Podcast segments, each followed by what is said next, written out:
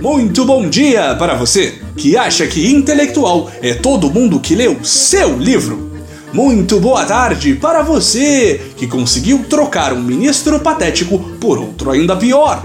E muito boa noite para você que tem certeza de que o exército pode, por acidente, metralhar um inocente 80 vezes. Este é o Boletim do Globalismo Brasileiro, seu relatório semanal sobre a luta do nosso capitão contra as forças comunistas de Ricardo Vélez e Gustavo Bebiano.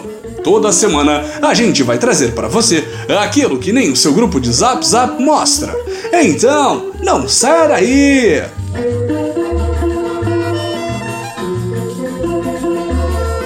Esta semana, o governo patriótico da nova era, que está libertando o Brasil do esquerdismo que prende pensadores e filósofos do calibre de Danilo Gentili, completou sua primeira centena de dias. Quem diria que conseguiríamos chegar aqui sãos? Ninguém? O sucesso foi tanto que até mesmo jornais de esquerda, como a Globo, tiveram de ceder e anunciar que nosso amado líder fez mais em 100 dias do que seus antecessores, os crápulas Dilma e Temer. Nem mesmo os globalistas e suas notícias falsas conseguem parar a nova era. Curiosamente, a equipe governamental da nova era implementou uma postura inovadora sobre promessas de campanha, na qual a maioria esmagadora das metas de governo envolvia não fazer algo que prometeu fazer anteriormente. Portanto, basta nosso governo continuar inerte, envolto em turbulências internas malucas, que ele seguirá batendo recordes atrás de recordes! Para celebrar mais este marco, nós aqui do Boletim separamos uma lista dos principais feitos de nosso escolhido para mostrar como até aqui todos estamos absolutamente satisfeitos com o trabalho de Vossa Excelência. Em tão pouco tempo, nosso querido capitão já bateu uma série de recordes da nossa frágil democracia fez o mais sucinto discurso para o mundo em Davos, removeu o maior número de ministros ineficientes em menos de seis meses, incentivou práticas sexuais alternativas saudáveis e com consentimento, e é o representante eleito com mais espaço para crescer desde a redemocratização. Você pode ler esses dados como fez o pior discurso possível em Davos, tem um dos piores gabinetes ministeriais de toda a história nacional, sabotou a imagem do Brasil e do carnaval por não saber tolerar críticas e tem a maior rejeição de um presidente em primeiro mandato. Mas nós não vamos ler esses recordes dessa forma. Isso é uma narrativa tendenciosa da oposição. Entre as 35 metas que foram anunciadas no começo do mandato e que chegaram aqui solucionadas, tivemos a gloriosa e revolucionária Lei Anticrimes, que proíbe os crimes, elaborada pelo super-herói brasileiro, ministro e tuiteiro profissional Sérgio Moro. O projeto ainda não foi aprovado, mas o que vale é dizer que fez, amigos! Algumas decisões vão de encontro a grandes questionamentos que o brasileiro médio clamava como por exemplo a mudança das capas de passaportes, algo que todo chefe de família diariamente ficava preocupado. Agora não teremos mais o terrível Mercosul em um documento que 1% da população do país possui condições de emitir anualmente.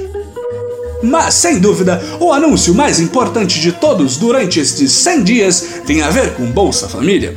Curiosamente, após diversos anúncios da queda de popularidade, nosso capitão anunciou a criação do 13º salário do programa. Se em 2010 Bolsonaro chamava de compra de votos, agora o presidente declara que a medida é apoio humanitário. Que bonito, capitão! Ficamos emocionados! Essas decisões certeiras e totalmente úteis já surtem efeitos na economia da primeira centena patriótica. A CNI, Confederação Nacional da Indústria, por exemplo, rebaixou sua previsão de crescimento para 2019 de 3% para 1%. Isso pode até parecer uma previsão extremamente pessimista para nosso país, mas lembrem-se Estamos no processo de destruir as amarras comunistas para vendermos o país, ou melhor, libertarmos nossas asas e voarmos rumo a um futuro mais brilhante. Vai dar tudo certo! Na cerimônia de celebração, o presidente anunciou também uma série de novas metas a serem batidas em tempo recorde. Na pauta, apenas projetos de suma importância para nossa nação. E não uma série de declarações aleatórias selecionadas por acaso apenas para ter um número relevante de coisas para falar. Você quer exemplos, patriota? Nós temos exemplos! Bolsonaro anunciou que vai revogar 250 decretos de presidências anteriores. Você quer saber quais decretos e o que isso significa na prática? Nós também! Foram anunciados também a Bolsa Atleta, a Política Nacional de Drogas, a Política Nacional de Turismo e mais uma série de anúncios que sequer foram esclarecidos para além de uma lista genérica de palavras aglutinadas, já que o governo não explicou no que consistiam nem esses nem outros decretos. Mas nada supera a revogação dos pronomes de tratamento em comunicações oficiais, queridos ouvintes. Nunca mais precisaremos nos referir a políticos como Vossa Excelência. Foi por decisões absolutamente relevantes como essa que votamos no Capitão. Parabéns, senhor Jair, por seus 100 dias de governo. Estamos orgulhosos da quantidade de material fornecido para este humilde podcast em tão pouco tempo.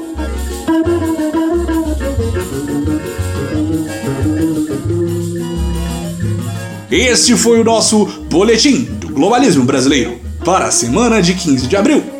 Envie sua sugestão ou crítica para nosso perfil em BoledimB no Twitter e fique ligado nas nossas próximas notícias globalistas. E lembre-se, contar os segundos para 2022 acima de tudo, Brasil acima de todos.